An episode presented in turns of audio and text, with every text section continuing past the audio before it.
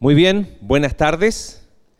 Un placer vernos, aunque no nos vemos, pero bueno, ya está de más decirlo, ¿no?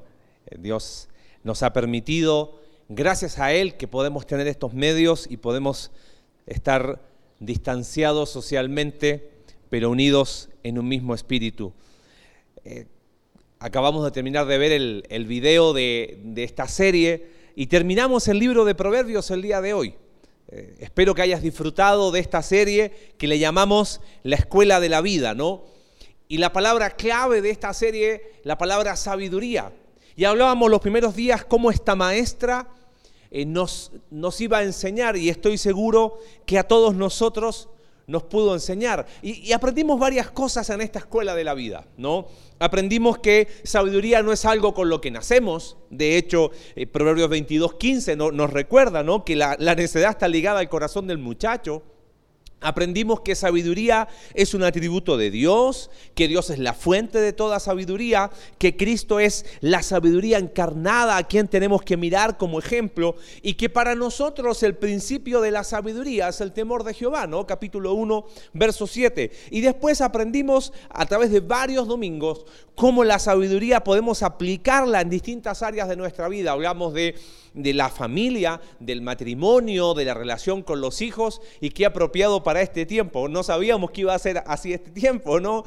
hablamos de, de cómo aplicar sabiduría al trabajo, la lengua, hablamos de carácter, hicimos la comparación entre el sabio y el necio con todos sus familiares y parientes, y hablamos ahí, no sé si te acuerdas, del, prudente, después Alex nos habló del diligente versus el perezoso, del, del avaro versus el generoso, y el domingo pasado hablamos de la sabiduría observacional, mucho para aprender a nuestro alrededor.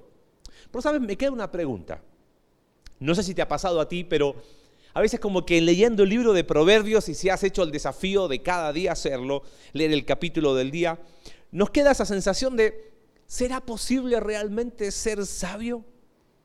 ¿Es que realmente puedo llegar a ser sabio? Bueno, déjame darte la idea central, explicártela un poquito y mira, justo el día de hoy, el día que celebramos ¿no? a, las mamás, poder hablar de Proverbios capítulo 31. Y la idea central que quiero compartir hoy es así, la, la sabiduría deja de ser teórica y pasa a ser real cuando se expresa en acciones concretas. Cuando me refiero a, a que deja de ser teórica y pasa a ser real, no me refiero a que lo teórico no es real. Me estoy refiriendo que deja de estar en los papeles como algo inalcanzable y se vuelve algo concreto, algo tangible, algo menos palabras y más acción. Abre tu Biblia ahí en, Proverbios capítulo 31 y mira cómo empieza. Dice, palabras del rey Lemuel, la profecía con que le enseñó su madre. No sabemos quién fue Lemuel, con certeza, dice que fue un rey. Hay una leyenda que dice que Lemuel era un seudónimo de Salomón y estas son las enseñanzas de su madre Betsabé, pero es eso, es una leyenda y nada más. Ahora, estas son las palabras de Lemuel. No son las palabras de la madre, sino son las enseñanzas que recibió y Lemuel las pone por escrito. Y es interesante, capítulo 1 de, Proverbios, verso, verso 8, dice, oye, hijo mío, la instrucción de tu padre y no desprecies la dirección de tu madre. Y es muy interesante las primeras enseñanzas. Dice, ¿qué hijo mío y qué hijo de mi vientre? No des a las mujeres tu fuerza ni tus caminos al que destruyes. No es de los reyes Solemuel, no es de los reyes beber vino, porque eh, dice, ni de los príncipes la sidra, no sea que bebiendo olviden la ley y perviertan el derecho de todos los afligidos. Las primeras enseñanzas de la madre es, eh, Lemuel, ten cuidado en quién confías. Cuidado con las mujeres insensatas, ya habló bastante Proverbios al respecto. Dice, cuidado con el, con el alcohol, no vaya a ser que te termine controlando y que eso te impida ejercer justicia, porque esa es tu responsabilidad como rey, defender la causa, como dice ahí verso 9, ¿no? Eh, al, al contrario, abre tu boca y juzga con justicia y defiende la causa del pobre y del menesteroso. Y llegamos a donde vamos a estar el día de hoy, versículo 10 al versículo 31, y este es un poema acróstico. Acróstico significa que empieza cada versículo con la letra, en este caso, del abecedario hebreo. ¿ok? No es el mismo equivalente a nosotros. Es, eh, son 22 versículos y cada versículo empieza con la primera letra sucesiva del abecedario hebreo. Algunos creen que es un poema anónimo que Lemuel como que lo anexó a sus enseñanzas. Eh, otros piensan que son las palabras de Lemuel hacia lo que él veía de su madre. Eh, la verdad, independiente de, cómo sea, lo que a mí me llama la atención es que por lo general el pasaje de Proverbios 31 se usa para reuniones de mujeres, para el eh, Día de la Madre en la escuela dominical y ahí van todos los niños y van como recitando, mujer virtuosa, ¿no? Bueno, ese, fue, mi, fue mi caso. Y es como que dejamos ese pasaje para eso y para nada más y se archiva hasta el próximo mayo o en otros países cuando veíamos en Argentina el Día de la Madre, se celebraba en octubre. El problema era que teníamos en casa doble celebración porque Cindy quería de mayo porque era Chile y octubre porque era, vivíamos en Argentina, así que no convenía mucho. Pero lo, interesante de este pasaje y me gustaría que, abordemos algo. Me gustaría antes de, ir a, ver esta idea central de, cómo la sabiduría deja de ser teórica y se vuelve algo real, es que tenemos que derribar ese estereotipo que hemos creado alrededor de este pasaje, de la mujer virtuosa. ¿No? Yo creo que hemos occidentalizado mucho este pasaje. Cuando me refiero a occidentalizado, es como que pensamos que Proverbios 31 fue escrito casi en nuestros tiempos, ¿no? Estamos hablando de miles de años. Eh, del otro lado del planeta, en Medio Oriente con otras costumbres de otra manera, eso no significa que no haya principios, pero nosotros como que tenemos una imagen de que la mujer virtuosa es una mujer así como eh, dulce, como que te habla así, como que está callada todo el tiempo, como que solamente sonríe, diríamos, tipo casi, casi sin pecado concebida, ¿no? Y, que está en casa todo el día eh, horneando galletas y haciendo manualidades que está todo bien, hagan cosas dulces y hagan cosas lindas en casa, y que está todo el día casi leyendo la Biblia en sus idiomas eh, originales, y si no está haciendo eso, está de rodillas orando, que nunca tiene problemas con su esposo, que sus hijos son perfectos. Y como que hemos creado ese estereotipo de, esa es la mujer virtuosa. Eh, yo creo que ninguna mujer en la vida real, eh, ninguna persona, ningún hombre, nadie haría algo así. Y eso no es lo que dice la Biblia. Por eso digo, yo creo que hemos hecho un estereotipo a través de este pasaje y por eso me ha pasado mucho. Conozco mujeres que dicen, es que yo no encajo en ese concepto de feminidad de Proverbios 31. Yo creo que quizás no encajas en el estereotipo que hemos creado de mujer virtuosa.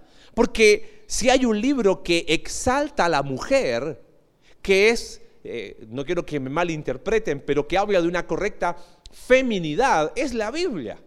Eh, diríamos, capítulo 31 llega a ser transgresor para aquella época en el sentido de darle una, a la mujer, en la sociedad en aquel tiempo, la mujer ni se menciona.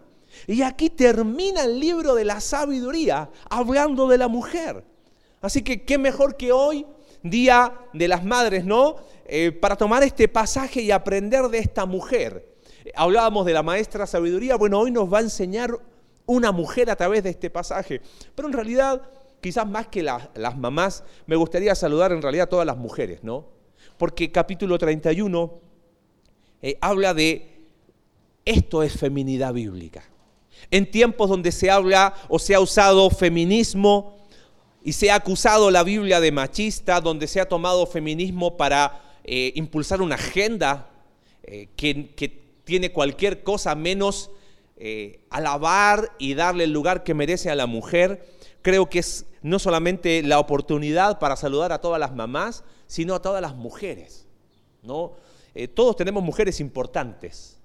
Pienso en el pasaje de, cuando ahí Pablo habla a Timoteo y habla de su abuela Loida. ¿no? Yo pude disfrutar a mis dos abuelas y, y una de ellas me enseñó que piedad tenía olor.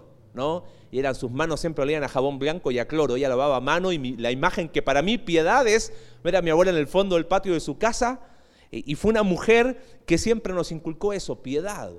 Eh, todos tenemos mujeres importantes, pensemos en nuestras propias madres, ¿no? Que, eh, paréntesis, a veces somos medios extremos para el Día de la Mamá, ¿no? Sí, ay mamá, y no nos acordamos más de ella el resto del año, pero el 10 de mayo es sagrado. ¡Qué bendición! Si tienes tu mamá, puedes disfrutarla. Yo tengo dos, para gracia de Cindy, que tiene dos suegras, ¿no? Pero bueno, otra mujer importante es nuestra suegra. sepan, y ustedes saben que yo quiero mucho a mi suegra, este, le dije, dijo que iba a estar atenta a qué decía, suegra, te estamos esperando para que vengas de visita, ¿ok? Nada más, este, eres más que bienvenida. Pienso en los que somos casados, que tenemos la bendición de tener a nuestra esposa. No se equivoca la escritura, ¿no? El que haya esposa, haya el bien. Así es que solteros, sigan orando, somos bendecidos, quienes podemos tener una mujer como compañera. Personalmente, otra mujer importante ha sido mi hija, ¿no? que transformó mi vida eh, de una manera increíble y pude aprender cosas. Y pienso en las mujeres de nuestra iglesia, en nuestras hermanas y amigas. Hemos sido bendecidos por ustedes. Ustedes han sido hermanas del corazón, han sido hijas del corazón, ¿no? Y vemos un mundo donde hay un lugar importante de la mujer. Y la escritura toma eso y dice, mira, yo te voy a enseñar que la sabiduría deja de ser teórica y pasa a ser real cuando se expresa en acciones concretas. Y esta mujer lo que hace es que eh, este poema que habla de, esta mujer es que va mencionando acciones que esta mujer fue tomando para que esa sabiduría que a lo mejor está en los papeles, ella la, plasmó en la vida real. Así que vamos a ver a la luz de este pasaje qué acciones concretas tomó esta mujer para que la sabiduría fuese real en su vida, fuese concreta en su vida. Y fíjate ahí, empecemos a leer versículo 10, mujer virtuosa, dice, ¿quién la hallará? Ese concepto no es que no la vas a hallar, sino que es posible encontrar mujeres piadosas. Claro que sí. Y una vez que la encuentras, es algo que no tiene valor. Por eso dice, su estima sobrepasa largamente la de las piedras preciosas. O sea, encontraste una mujer sabia. Eh, no tiene precio. Esta mujer que es alabada en este poema va tomando acciones muy concretas. Fíjate la primera de ellas, capítulo 31, versos 11 y 12, dice, el corazón de su marido está en ella confiado y no carecerá de ganancias, le da a ella bien y no mal todos los días de su vida. ¿Sabes qué decidió esta mujer? Ella decidió en primer lugar trabajar en equipo. La primera cosa que yo veo como una acción concreta de esta mujer que permitió que la sabiduría teórica, ¿no? pasar a ser sabiduría real, concreta, es que ella decidió trabajar en equipo. Cuatro veces aparece en este pasaje el esposo. Tres directamente y una, eh, mencionado en el versículo 12, ¿no? Le da ese, esa palabrita. Háblale, habla del esposo. ¿Y por qué habla del esposo? Porque, fíjate, dice, el corazón de su marido está en ella confiado implica de que la mujer es digna de confianza, es libre de egoísmo, porque dice, le da a ella bien y no mal todos los días de su vida. La primera decisión que yo veo aquí bien práctica de esta mujer es que esta mujer decide trabajar en equipo. El miércoles cuando estuvimos ahí con Randolph, si no lo pudiste ver, te recomiendo esta tarde que vas a estar celebrando el Día de la Mamá, pongan el, el video de conexión en casa y él nos hablaba ¿Qué es la clave de un matrimonio? Yo decía, mira, personas, dos personas sanas hacen un matrimonio sano. Un concepto de equipo. No veo eh, el corazón del marido como que, ah, no, hay en la exaltación de la escritura de la mujer. Es volver al Edén. No es bueno que el hombre esté solo, le haré ayuda idónea y ambos, el equipo juntos. Sabes, eh, no solamente esto implica una mujer digna de confianza, sino una mujer libre de egoísmo. Por eso la, la falta de trabajo en equipo, Proverbios te dice, tiene que ver con el orgullo, tiene que ver con esa sabiduría, nuestra propia opinión mucho a nivel matrimonial de los problemas del día a día y de sobre todo en esta contingencia que ya se ha hecho bastante larga, es que somos tan sabios en nuestra propia opinión que no vemos la bendición del trabajo en equipo. Y pensando en nuestra vida práctica, porque esto, aclaro, no solamente aplica a mujeres, es la sabiduría que se, encarna o que se, ve concreta en la vida de una mujer, pero aplica a todos nosotros, hombres, mujeres, en este caso hombres y mujeres casados, ¿no? ¿Acaso nuestros grandes problemas matrimoniales, familiares, aún como iglesia, no tienen que ver muchas veces con esa falta de, de equipo? Él se cree más, porque bueno, mujer, tú te quedas en casa, yo salgo a trabajar. Entonces la mujer dice, ok, entonces yo también voy a trabajar porque... Y empieza un, una competencia en vez de, de ver un complemento. Creo que nos falta más nosotros y menos yo, ¿no? Esposo, confía en tu esposa. Confía en ella. Ella es tu mejor equipo. No puedes solo. Dios es más sabio que tú y Dios dijo, no es bueno que estés solo. Esposa, dama, confía en tu esposo. Así como es, confía en él. Te voy a hablar en mexicano, no lo chamaquees. Es tu esposo. Y tu esposo deja de ser hijo para que ella no sea tu mamá, ¿no? Trabajo en equipo una acción concreta que permite que la sabiduría deje de ser algo teórico para ser real.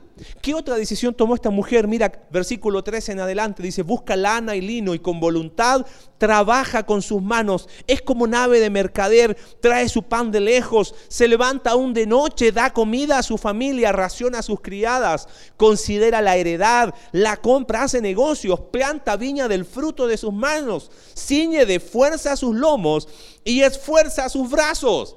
¿Ves ese estereotipo de, ay, mujer? Yo estoy convencido que esta mujer de Proverbios 31, ya sea que haya sido un poema eh, expresado, eh, ¿cómo, lo digo?, de buscando el ideal, o ya sea que haya sido Lemuel lo que vio en su madre, es una mujer que tiene en las manos ah, con callos de trabajo, un buen bíceps, porque dice ahí, ciñe de fuerza sus lomos, con todo lo que hacía.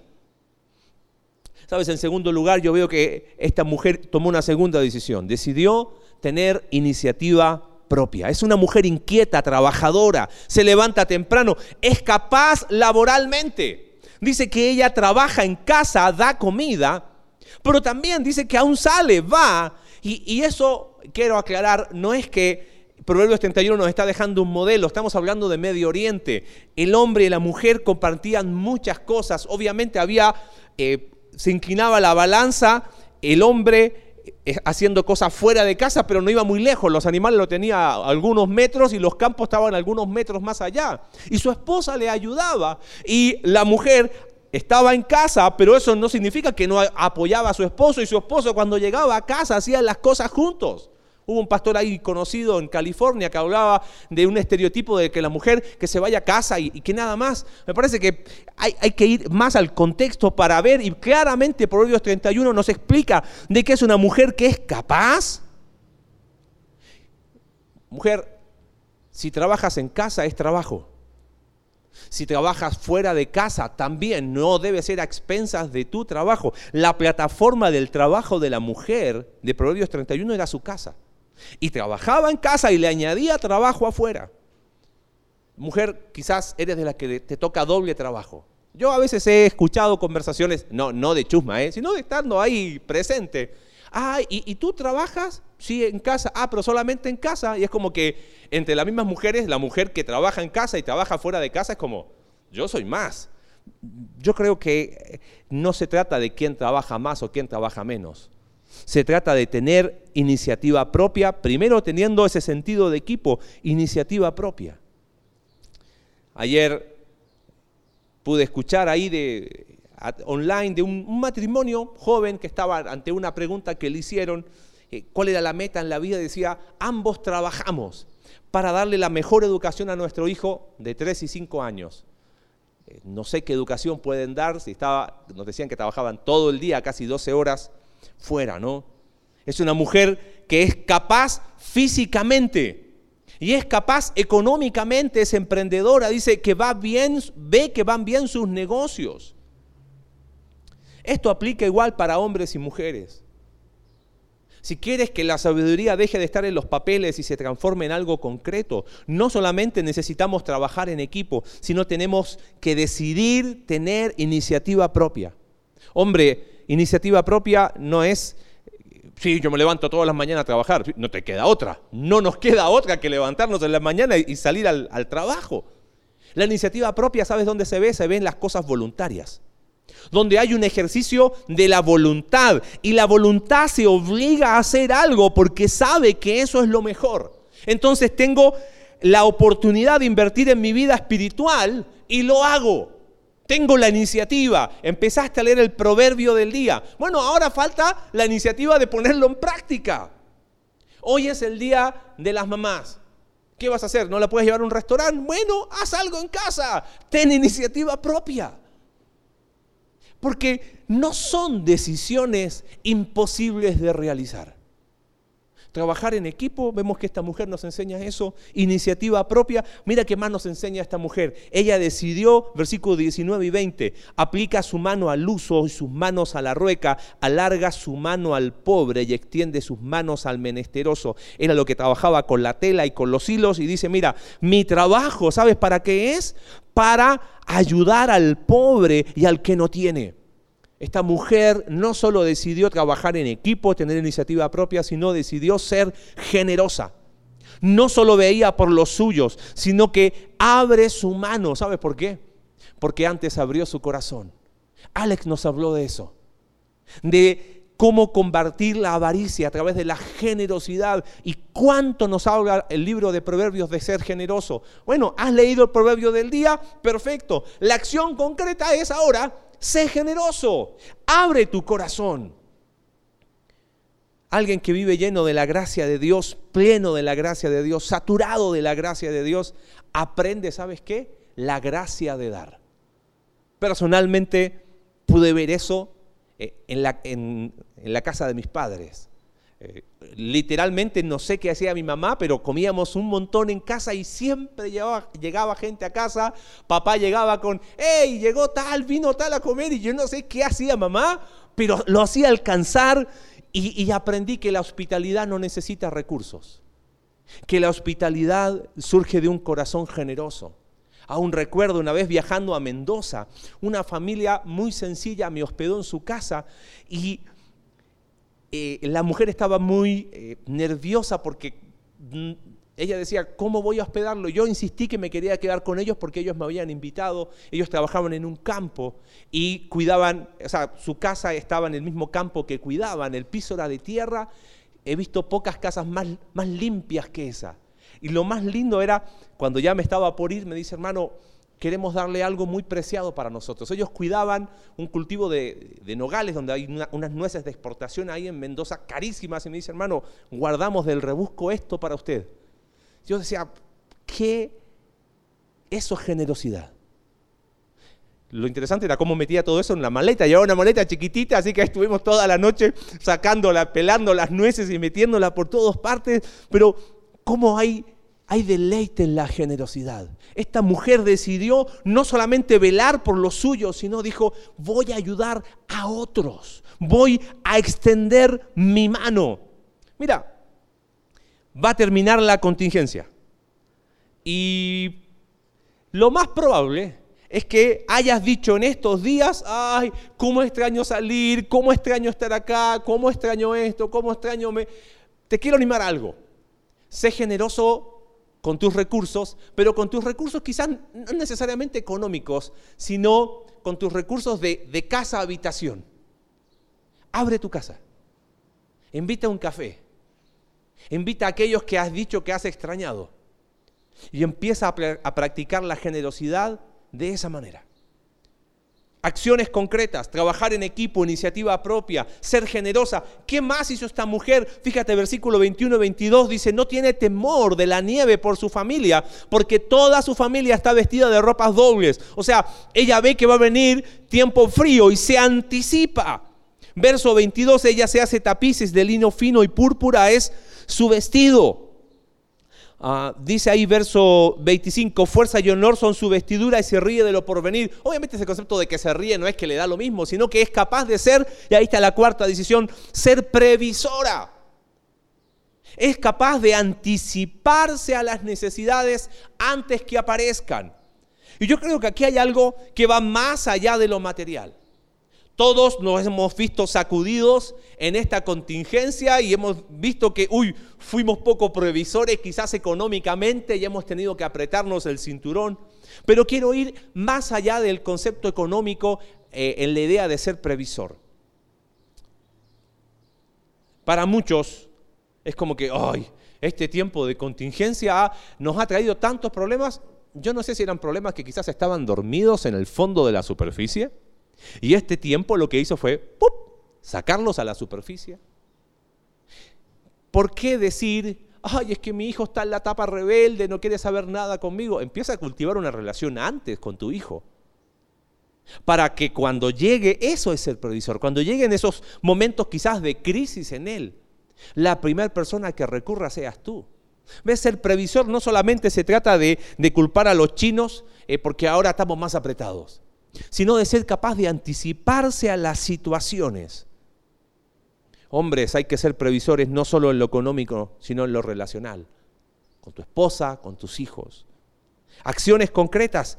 Fíjate, verso 23, su marido es conocido en las puertas cuando se sienta con los ancianos de la tierra. Las puertas en, las, en las antiguas ciudades de Oriente era el lugar donde iban las personas de autoridad reconocidas, eh, ahí iban la gente importante. Y dice, su marido es conocido en las puertas. ¿Pero a causa de quién? A causa de esta mujer.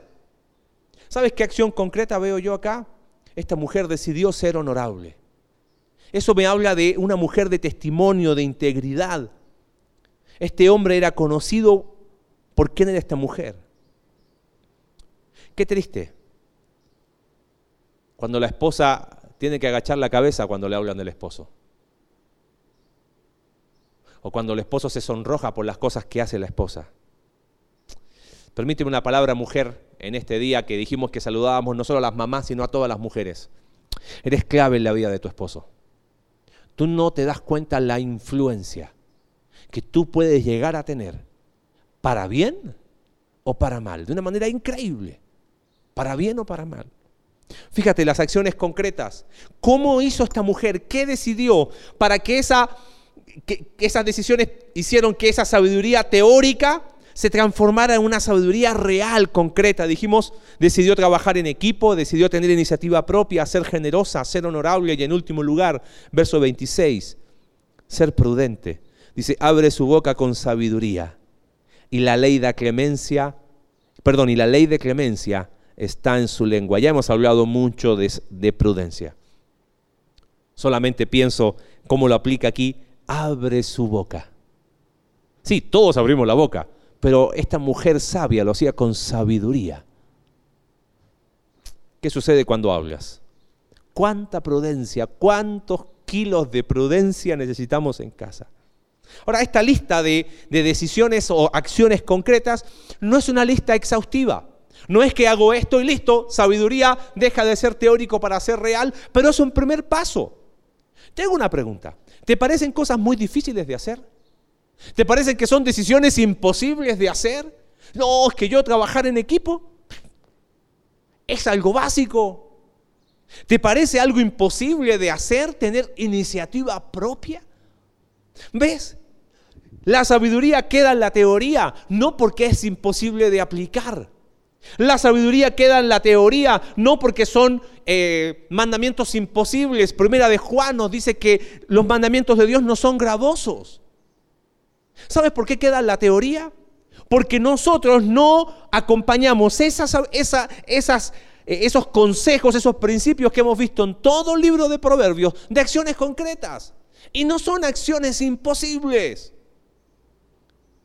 Qué triste sería terminar esta serie del libro de Proverbios con conceptos en el aire sin aplicarlos, sin acciones concretas.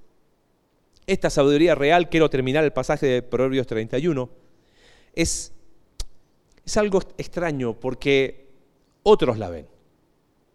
Dice Proverbios 27, 2, alábate al extraño, no tu propia boca, el ajeno y no los labios tuyos. No quiero que termine eh, el tiempo de servicio para que después le digas a tu esposa y a tus hijos, ven, ahora que terminó Proverbios, se dan cuenta que soy más sabio. No, no, no. Fíjate qué pasa con esta mujer. Verso 28. Se levantan sus hijos y la llaman bienaventurada y su marido también la alaba. Marido, escucha, su marido también la alaba. Qué interesante. No era alabada. Eh, por un círculo más grande, su círculo pequeño, en casa. Qué desafío práctico el día de hoy, alabar a tu esposa, hijos, alabar a su mamá, pero no volver que, no, ay mamá, tú que me diste la vida. no, no, no, ¿sabes cómo, cómo puedes alabarla todos los días? Teniendo iniciativa propia, haciendo un buen equipo, todas las acciones concretas que vimos recién. Fíjate cómo termina el pasaje. Verso 29, muchas mujeres hicieron el bien, pero tú sobrepasas a todas. Engañosa es la gracia y vana la hermosura. Te puedo traducir en, criollo, todos nos arrugamos. Lo externo no va a ser eterno. Dice, pero la mujer que teme a Jehová, esa será lavada. Mira qué increíble. ¿Te acuerdas cómo empezaba capítulo 1 de Proverbios? El principio de la sabiduría es el temor de Jehová. Estas acciones concretas las vas a tomar cuando tu vida gire en torno al temor de Jehová. Voy a trabajar en equipo, ¿sabes por qué? Porque sé que es lo mejor para mí. Termina la mujer que teme a Jehová. Ahí está la fuente de esas acciones concretas. El temor de Dios no es inacción, no son buenas intenciones, es sabiduría ejecutada, aplicada. Y termina versículo 31, dadle del fruto de sus manos y alábenla en las puertas sus hechos. Recuerdo pasaje de 2 Timoteo capítulo 2, verso 6. El labrador para participar de los frutos debe trabajar primero. Dice, darle el fruto de sus manos. Esta mujer sabia, que por medio de esas acciones concretas pasó de la sabiduría teórica a esa sabiduría concreta, tangible, real. Primero sembró y por eso ahora puede cosechar, darle el fruto de sus manos. Hombres, mujeres, hermanos, no podemos cosechar lo que no sembramos. Si sembramos temor de Dios expresado en acciones concretas, vamos a cosechar esa sabiduría real. Terminó la clase de hoy. Terminó la serie de proverbios. Pero no ha terminado la escuela de la vida. En esta escuela de la vida, así le llamamos a esta serie, se vive un día a la vez. Y mi pregunta para ti es, ¿cómo la vas a vivir? ¿Seguirá siendo la sabiduría algo teórico en tu vida? Algo de, ay, ya leí el proverbio del día, qué lindo, pero sin acciones concretas, sin cambio real. No son acciones imposibles. Y pensando en este día de, de, las madres, donde recordamos a nuestras mamás, siempre se ha dicho, ¿no? Que máximo amor que puede existir es el amor de quién? De una mamá. Para una mamá no hay hijo feo, no hay hijo malo. Una mamá dice, yo no como por ti, hijo. Y es como que sabemos que el amor de una mamá es inigualable. Y no voy a discutir ahora al respecto de que, si qué rol jugamos los papás. Y bueno, pero es que el amor de la mamá es diferente porque, porque no sé, que lo llevó en el vientre y todo lo que usted quiera. Está bien. Yo creo que el amor de las mamás es un amor eh, increíble. Pero sabes, hay un amor aún más grande. Y ese amor más grande es el amor que viene de la fuente de toda sabiduría, que es el amor de Dios. Romanos capítulo 5. Ahí empieza Pablo a explicar algunas cosas. Dice verso 6, porque Cristo cuando éramos débiles, cuando no, no valíamos absolutamente nada. A su tiempo murió por los impíos. Ese amor fue expresado en una muerte en mi lugar. ¿Te das cuenta? ¿Ves? Si uno empieza a ver este concepto de, de sabiduría, lo ves en toda la escritura. No fue teórico el amor de Dios. Verso 8. Dice, más Dios muestra su amor para con nosotros en que siendo aún pecadores, Cristo murió por nosotros. Estando muertos en nuestros delitos y pecados. Dios que es el amor mismo, expresó su máximo amor en que siendo aún pecadores, Cristo murió por nosotros. Y dice el verso 10, porque si siendo enemigos, porque claro, Decíamos al inicio, ¿no? No nacimos sabios, todo lo contrario. No solo la necedad está ligada al corazón del muchacho, del muchacho, somos por naturaleza, dice Efesios capítulo 2, hijos de ira. Porque si siendo enemigos, algo que nuestra condición de enemistad con Dios nunca la hubiésemos podido cambiar. Y tú nunca la vas a poder hacer, a no ser que pase lo que dice acá. Fuimos reconciliados con Dios por la muerte de su Hijo mucho más, estando reconciliados, seremos salvos por su vida. La última alabanza que cantamos antes del tiempo de la palabra decía, ven ante su trono. Con sangre preciosa Jesús borró nuestra maldad. En este día donde celebramos el amor de quizás una de las personas más importantes, qué lindo es levantar la mirada y pensar en el amor más grande que puede existir en el amor de Dios, en el Evangelio de la gracia, que me amó en mi condenación siendo aún pecador. El Rey ha provisto salvación a través de su sacrificio para todo aquel que en él cree. Ven ante su trono. Y en este día donde a lo mejor hay mucha sensibilidad, ten un tiempo para agradecer por el amor de Dios.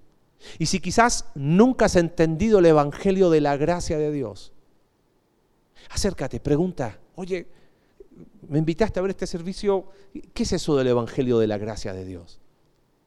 Es el Evangelio que nos habla de que siendo pecadores, imposibles de hacer algo en nuestra condición, Dios se hizo hombre en la persona de Cristo, la máxima expresión de amor para morir la muerte que era mi muerte y tu muerte.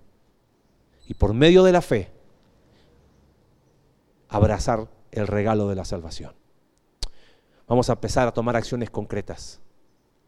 ¿Y qué mejor acción que tomar en serio el mensaje de salvación? Y si eres un hijo de Dios, empieza a dejar esa sabiduría teórica de un lado.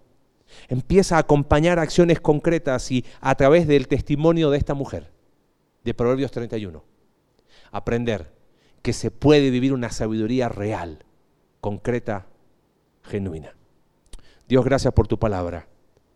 Gracias porque hemos aprendido una vez más que sabiduría está al alcance de la mano.